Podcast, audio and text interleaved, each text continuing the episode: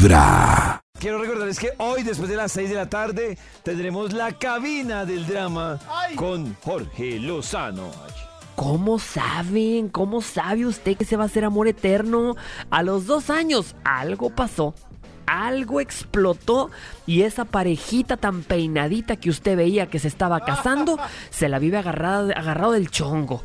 Se la vive de peleas, de discusiones, se la viven aventando platos cuando algo no les gustan, ya no se aguantan. No era lo que se imaginaban y hay muchas y muchos que después de poco tiempo, a veces después de décadas, dicen, quiero el divorcio.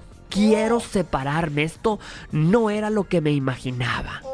Casarse es como emprender un viaje del que no debería de haber regreso. Es como un negocio en donde uno firma las actas y dice, bueno, vamos a estar en este negocio de por vida.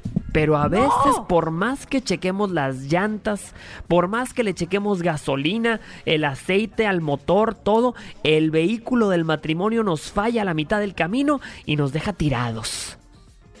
Por primera vez estoy súper, súper en contra de Jorge. Desacuerdo. Casarse debería ser hasta que estemos felices. No, no así hasta Pero que... pero no se casen. Pues que desgaste. No, David. hasta que estemos bien. Se puede ser Pero es que ese es el problema, que es pensando No. hasta toda la vida. Entonces todo el mundo empieza a estirar la maquinaria de todo hasta que lo disfru hasta que hasta que nos haga mejor personas estar juntos. En el momento en Debería que nos haga peor personas, chao. Hay que acomodar esa Me frase del, libro de mal. casatorios. Hasta que me sienta bien. Y ya. Eso, eso. En los Uy, pero- oídos de tu corazón. Esta muy es dramático ese final. Vibra en las mañanas. El único show de la radio donde tu corazón no late. Vibra.